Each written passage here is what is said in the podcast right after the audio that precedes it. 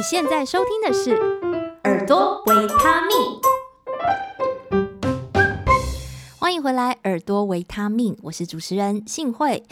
我们在录音的今天呢，台湾目前还在三级警戒当中，所以我想最近大家的生活都因为疫情受到了影响，像是非必要就不能出门嘛，所以就不太有跟朋友见面的机会，工作当然也会受到影响啊。那如果你的工作是能够改成在家上班的，我想应该都已经在家上班了。我也是改成在家上班的其中一位，因为我原本是教授声音的课程，那很多学生本来就是透过视讯在上课的，所以说影响是相对小一点，而且对于说这个期间还有工作可以做，我觉得真的是要保持着感恩的心情。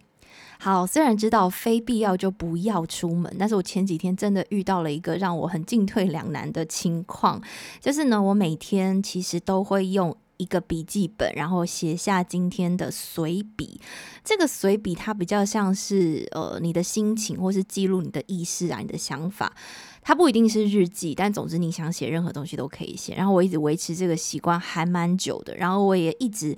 统一用一个呃无印良品的笔记本，我想让它统一规格嘛，那就写了十几本。然后前几天我就发现我的笔记本快没有了，就剩下几页而已。那我就赶快上网去找嘛，我想要买一样的，就怎么找就是找不到我正在写的这个尺寸，就是有相同系列，可是就是没有一样尺寸的。然后我就觉得非常痛苦，因为我又不想要中断了这个。笔记本的系列感，懂吗？就是你已经写了十几本，然后搜集在那边，如果现在突然换了，就很奇怪啊，就没有系列感。到最后，最后我觉得不行，我一定要再去买一下 同样规格的笔记本，所以我就跑到了离家最近的无印的店面，可是它是在一个百货里面，那我就赶快跑进去买，就发现，哎，百货真的是。没有什么人，我觉得大家还是蛮自制的，所以也觉得嗯，希望台湾的疫情可以很快的控制下来。不过一方面也会担心说，哇，那这些在百货公司里面工作的人，他们的工作会不会因此而受到影响呢？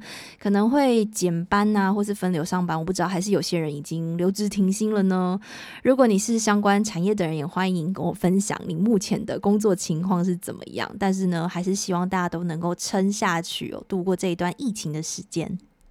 好，其实刚刚聊到这一些哦，因为疫情的冲击而影响了工作，正是连接到我们今天要聊的主题。在这一段期间之内，很多人可能会开始思考自己的工作是不是需要调整。所以，我想借由最近我看的一本书，他在讨论工作跟生活的平衡。这本书叫做《财务自由实践版》，打造财务跑道。月光族、小资族也能过自己想要的生活。这本书的作者叫做 Roger Ma，他是一位理财规划师，所以这本书主要就在告诉你说，要怎么样打造自己的财务跑道，又能做自己想做的工作。那我觉得这本书的书名哦，就是他写了一个财务自由，对吗？一定很多人都曾经想过这个念头。那你第一个浮现脑海的想法，可能是，诶，等我有一天中乐透吧，那我就可以财务自由，或是觉得说，好，我就生对家庭啊，有富爸爸，我有一些 家产可以继承，那就有一大笔被动收入，就可以让自己。财务自由，又或者你会觉得说，我自己要先拼命的工作赚钱，然后去投资，才有机会可以达到财务自由，真的是这样子吗？这本书在一开始就重新去定义，还有颠覆这个观念哦。作者认为，真正的平衡。生活跟工作才是实践理想人生的方式。也就是说呢，工作不能只是为了赚钱。如果你已经把工作跟生活切割开来，就是在工作的时候你就觉得呃很无奈啊，没有办法啊，工作就是这样子嘛。那我就先赚钱，那剩下的休闲时间再去从事自己喜欢的事情。甚至有些人还会觉得说，那我就等到退休好了，我就可以过我真正想要的生活。但是这样子反而会让工作陷入。恶性循环。那作者也提到哦，其实你去想一想，人的一生你就花了三分之一甚至更多的时间在工作，工作当然是有收入考量的，要赚钱这一点我也不反对。可是你要仔细的去想一想，说这个工作是不是能让你有所贡献，而且可以满足成就感的事情。那这一点我自己其实也还蛮认同的。我认为工作跟生活或者是嗜好不能这么完全的切分开来，因为这样会让你在工作的时候很痛苦。所以作者就在告诉你说，诶，怎么样找到之中的平衡？所以在接下来的节目当中，我会借由我读这本书的观点，带大家一起探讨两件事情。第一件事情就是现在的工作到底适不适合你？那第二个是如何正确的去评估自己的财务状况。如果说你刚好有一点时间的话，建议你可以先暂时停下手边的工作，好好跟着我一起思考，还有评估一下。因为你真正认清这两件事情，你才会知道自己哪里有需要调整，而且要怎么样更接近自己更想要的生活？那我们就从第一个议题开始吧。你喜欢目前自己的工作吗？其实我觉得这个问题真的是蛮难回答的，对不对？因为大部分的人可能就是嗯，有一部分喜欢，一部分不太喜欢。那要找到一个符合自己志趣的工作，我觉得本来就是要不断的去尝试，还有去思考。所以这边呢，就提供了一些你可以切入的方法哦。总共呢有五个面向，你可以一起来想想看哦。第一点就是你在这个工作上是否获得真正的价值，意思就是说，你喜欢每天的日常工作吗？那你可以怎么思考呢？你对你目前行业所关注的主题感兴趣吗？那在家人朋友问到关于你职业的时候，你会很兴奋地谈论你的工作，还是你会觉得嗯，赶快转移话题呢？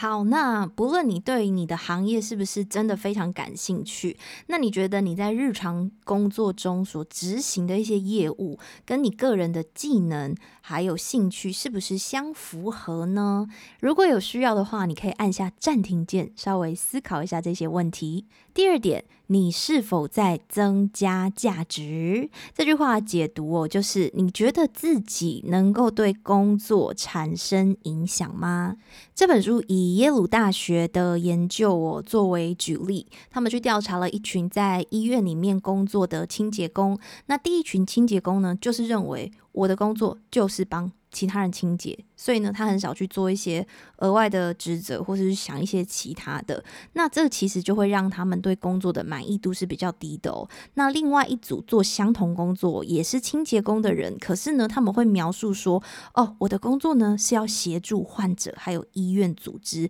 去创造一些正面的经验。”所以这些人也会更灵活的看待自己的角色，甚至也会承担一些额外的责任。所以他也跟医院的工作人员呢、和患者的互动比较频繁，整体来说呢，更正面的看待自己的工作。那明明其实是一样的工作嘛，却有两种不同的观点。所以说，我们如何感知工作这件事情，我们如何看待它，其实会对我们造成非常大的影响。我们不一定要是公司的执行长，我们也不一定要做多么伟大的事情啊，像是拯救生命啊，或是消除世界饥饿之类的。其实不需要。那我们只要在工作上完成我们的任务，哦，去增加我们的价值，就能大大提升你对工作的满意度。好，那关于这一点哦，你有以下几个想法可以思考看看哦。第一个是，你觉得自己的工作对于团队、对于组织，甚至对于这个产业，是不是会产生影响呢？那么，其他人，包括你的主管啊、同事、客户，是不是能够接受或认同你所产生的影响？你是否发现自己在工作中具有做出决定的自主权跟自由呢？最后一个是你是否预期你的工作影响在不久的将来会增加？比如说你会接到一些新的案子，或是获得晋升，这些答案可以帮助你自己来判断哦，你在这个工作当中是否有在增加价值。第三点，你是否在增加个人的市场价值？好，听起来可能跟前两点有点像哦，但是不太一样哦。这句话的解读是说呢，你目前的职位，就是你现在正在做的这个工作，它是扩大了还是减少了未来的工作选择？举例来说呢，如果你是重复着这种呃技术门槛比较低，而且重复性比较高的工作，那你很有可能未来会被自动化或是被 AI 取代。那这样子的工作呢，可以说是未来的开创性就比较低，对吗？那如果你现在从事的工作呢，它还是一个蓝海，它是一个很新的领域，未来有非常多发展的可能。那你目前的工作就是在为你开创更多可能的未来。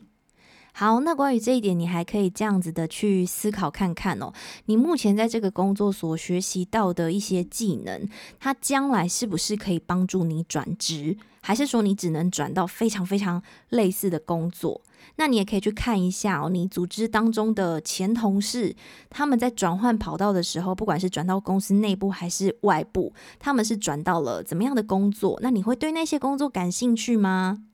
最后一点，你可以想想看的就是，你会不会有一天想要坐上你现在老板的位置？他组织领导的方式会激励你吗？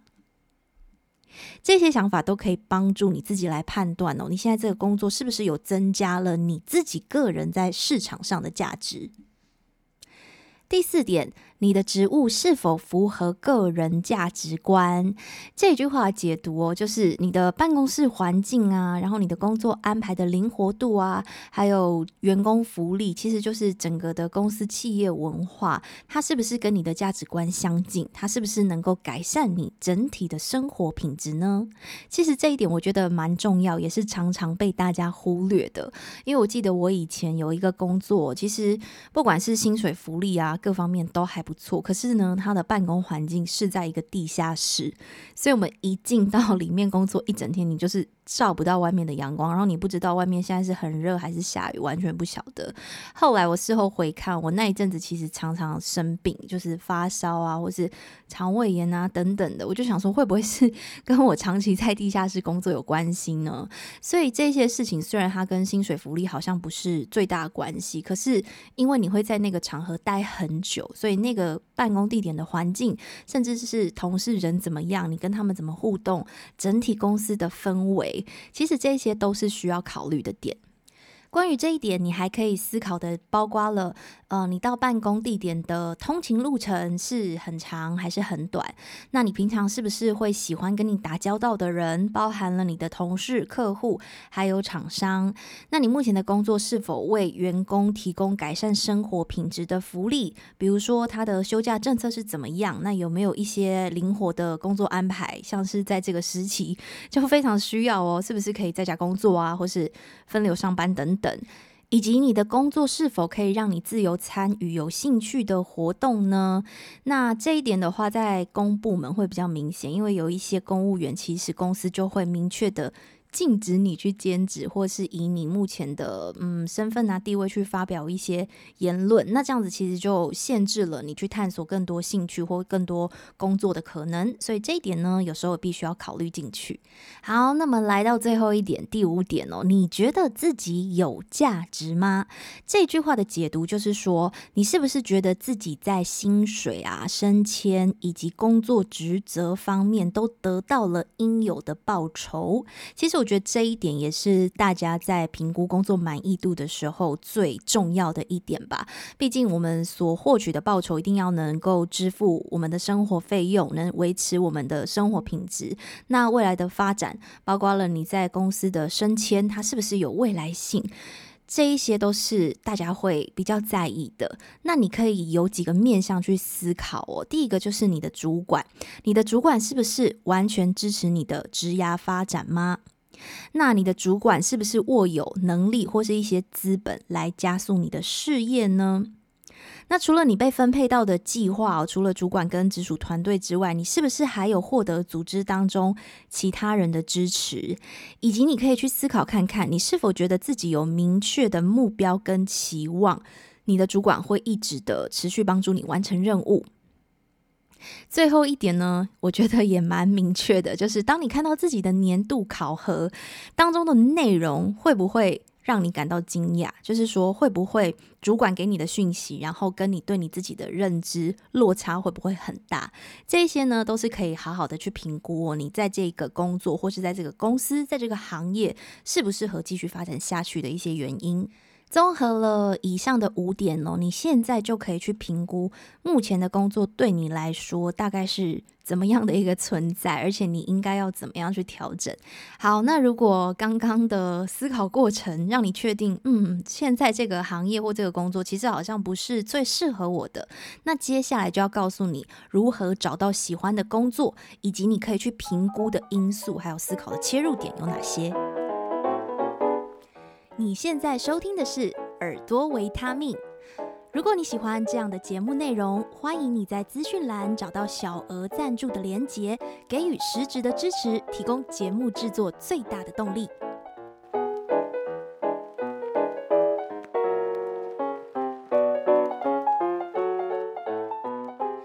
个当然是先问问自己哦，你到底喜欢什么？这里的喜欢不是那种哦，我喜欢吃披萨、汉堡的那种喜欢哦，而是呢，你可以把你从学生时代到后来出社会工作所做过的一些工作全部都列出来，接着开始去想一下这些工作你喜欢他们的地方有哪些。那帮助你可以展开思考的因素包括了。比如说排班的时间，它是弹性还是固定呢？那工作时间是很少、普通还是很多？那再来是可预见性哦，意思是说这个工作的可预测度是很高的吗？你是可以主动去执行一些事情，还是你就是被动的被交办一些任务呢？再来，你还可以思考的点还包含了。压力等级、管理方式以及管理者，那跟这个团队里面分工合作的方式，你是可以独立一个人完成工作，还是团队工作呢？这一些思考点呢，都可以帮助你去思考说，这一些过去做过的工作，你到底是喜欢比较多，还是不喜欢？以我自己来说呢，对于工作主动的掌握程度，就是我可以决定我在工作这段时间我要做什么东西，然后我可以用什么样的方式，以我自己的方法去完成。我会比较喜欢这样子的工作模式。然后如果呢，我是可以独立完成任务，在一个不受到别人打扰的环境之下，这样子我会更专注而且更高效率。那这是我对我自己的认识，所以你也可以去整理一下哦，哪一些工作的条件是你比较在乎的。好，那整理完了。自己喜欢的东西，接着我们就要来想一想，那你擅长的领域有什么呢？那这一些呢，其实除了你对你自己的认识以外，哦，还有很多是旁人对你的回馈。比如说，你可以去想一下，以往的工作，你是不是有什么专案表现得比较突出？那你是不是有做了一些什么成就啊，可以获得主管啊跟同事的认同？或者是你常常因为某一些技能或某一些素质，你的特特质得到称赞。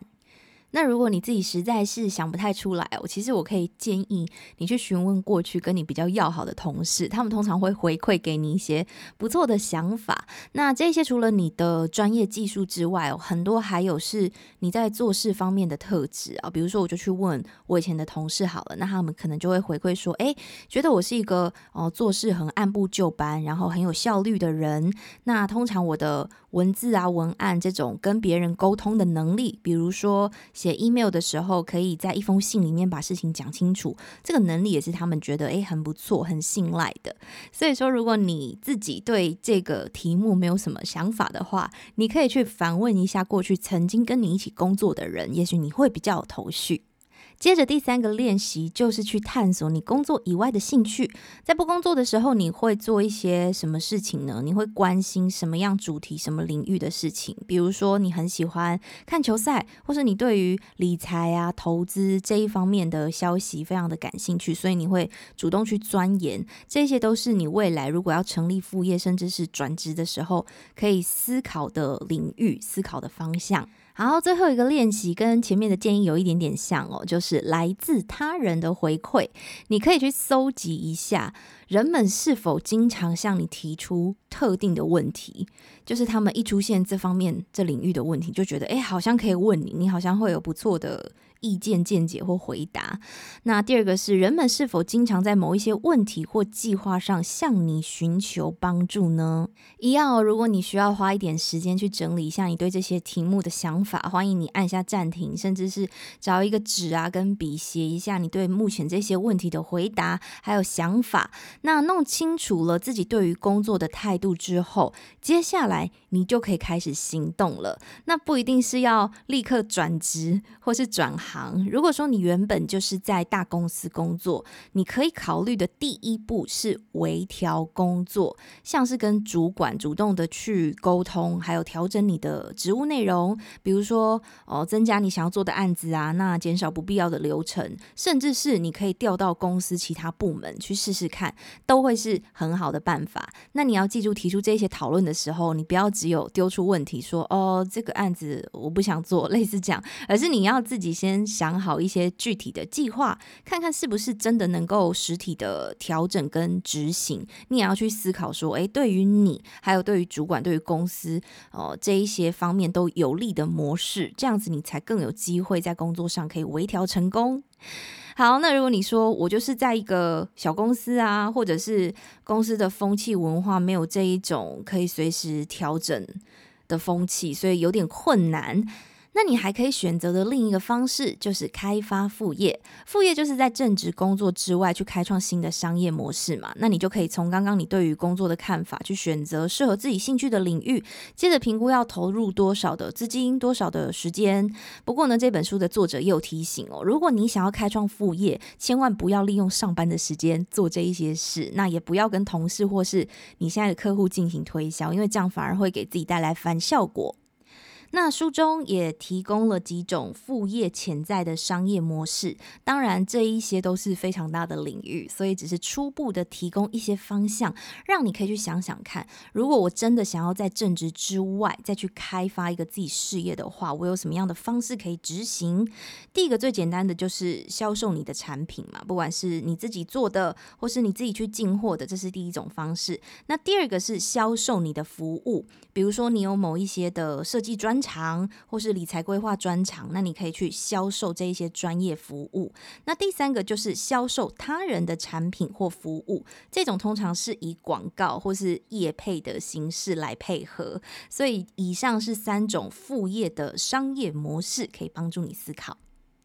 好，那如果说你确定以上的方法，就是包含了微调工作内容或是开发副业，都不是你最想要的，你真的发现自己就是应该要转行，可能是职业的大转换，那你可以思考还有准备的面向就以下喽。你在想要跳槽去你的这个新的理想职业的时候，你可以想一下，它需要具备怎么样的经验跟技能。那你为了达到这一些经验跟技能，你愿意付出多少时间还有金钱呢？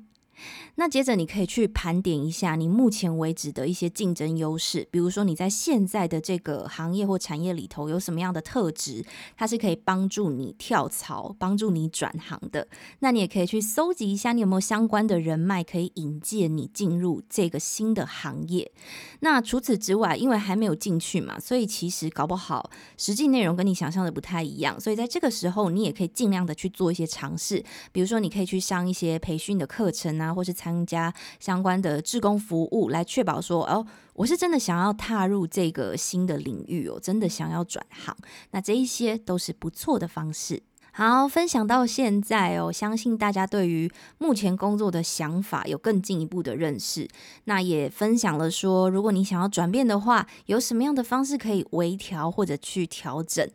我自己个人最羡慕的，其实就是那种工作上有成就，可是又有实质回报收入的人。可是我相信呢，他们也是透过不断的探索、挖掘自己，不断的调整、尝试，才会逐渐形成现在的样子。所以，如果你也想要赶快找到自己理想生活跟工作的平衡，那就赶快开始行动，让工作变得更有意义，而且更贴近自己的理想一些。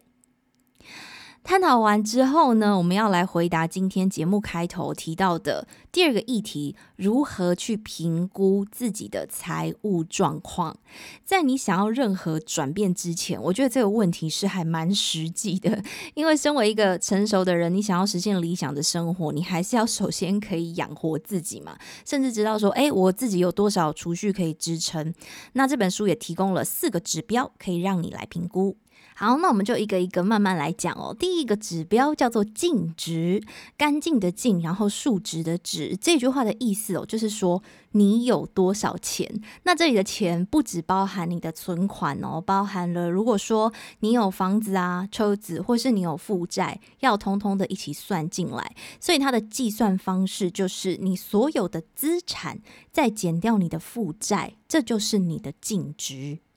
第二个指标呢，叫做烧钱率。这句话的意思就是你的钱到底花到哪里去了。那如果说你是一个平常就有记账习惯的人，我相信这一题对你来说应该是不难，因为你可能会知道哦，自己每个月大概花多少钱。那么作者也建议哦，可以用分类的方式来管理你的支出。比如说呢，每个月都要固定的支出，像是一些你的保险啊，或是房租啊，或是电话费这一种，每个月都是固定的，那你就可以把它记一次，一起记下来。那再来还有每个月的变动支出，变动支出可能是你这个月突然买的东西，或者是你吃饭的钱等等，每个月都不太一样，那这个就是额外再记下来。那还有一项。是年度支出，就是说你每年只会支出一次的，可能是房贷啦，或者是某一些专业的年度费用，你可以分成这三大类来完成你的记账。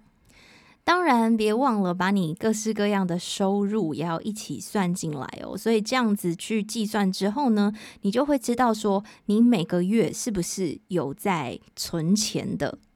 第三个指标叫做财务跑道，也就是说，你储蓄了几个月的生活费，在你算出。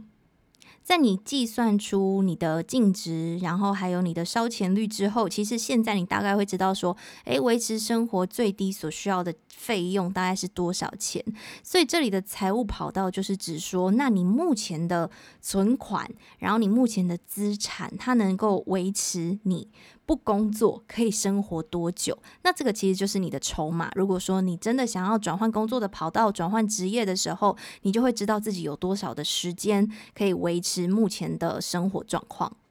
第四个指标叫做信用报告和分数，意思就是以往如果你有借钱的经验，你是不是有在时间之内都把钱还清呢？那这会关系到，如果你的财务跑道不够长，假设你现在的现金存款真的没有这么多，可是呢，你真的又需要一笔时间去，不管是开发副业啊，或是转换工作跑道也好，那这个信用报告分数就会影响你是不是可以去借钱来延长你的财务跑道，所以这一点也是非常重要。要的。以我自己举例来说好了，其实我一直都有记账的习惯，但是呢，我是用手机的 App 记，而且其实我也没有很确实的去对说我剩下的钱跟我记我花出去的钱到底有没有 match，所以有时候那个账其实是有点记心安的。那我觉得作者提供的这一些指标非常的有用，尤其是你应该其实要知道自己的净值，也就是说你的资产扣掉你的负债。到底是有多少钱？我觉得这个指标才是比较重要的。那么每个月的这种烧钱率，就是你每个月的变动花费，我现在也改变了一个方式去记，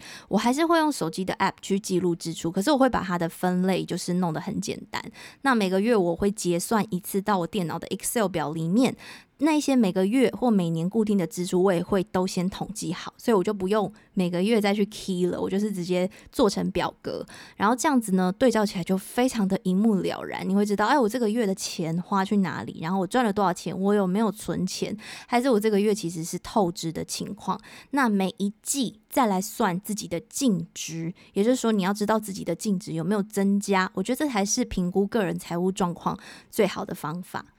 那我想，现在疫情期间，大家其实待在家的时间也变长了。你是不是有时候不知道该做什么事情呢？那不如利用这段时间，好好的整理自己的账户，还有你要怎么去记录你的支出。不管你是要找 App，还是你要下载一些表格来记录，都不错。趁这个时间，好好的整理一下，我觉得也会让自己对生活更踏实。那这本书其实还有更多的内容哦，它也有聊到投资以及一些心态面的调整。那我就没有一一的介绍了。今天主要跟大家讲的就是如何找到自己喜欢的工作，如何微调，以及如何评估个人的财务状况。那你想知道更细节的操作，你可以直接去找这本书《财务自由实践版》，打造财务跑道，月光族、小资族也能过自己想要的生活。读一读，可能会对你有一些帮助。那今天跟你分享的内容，不知道你觉得哪一段是最有启发的呢？也欢迎你到 F B 或者是 IG 搜寻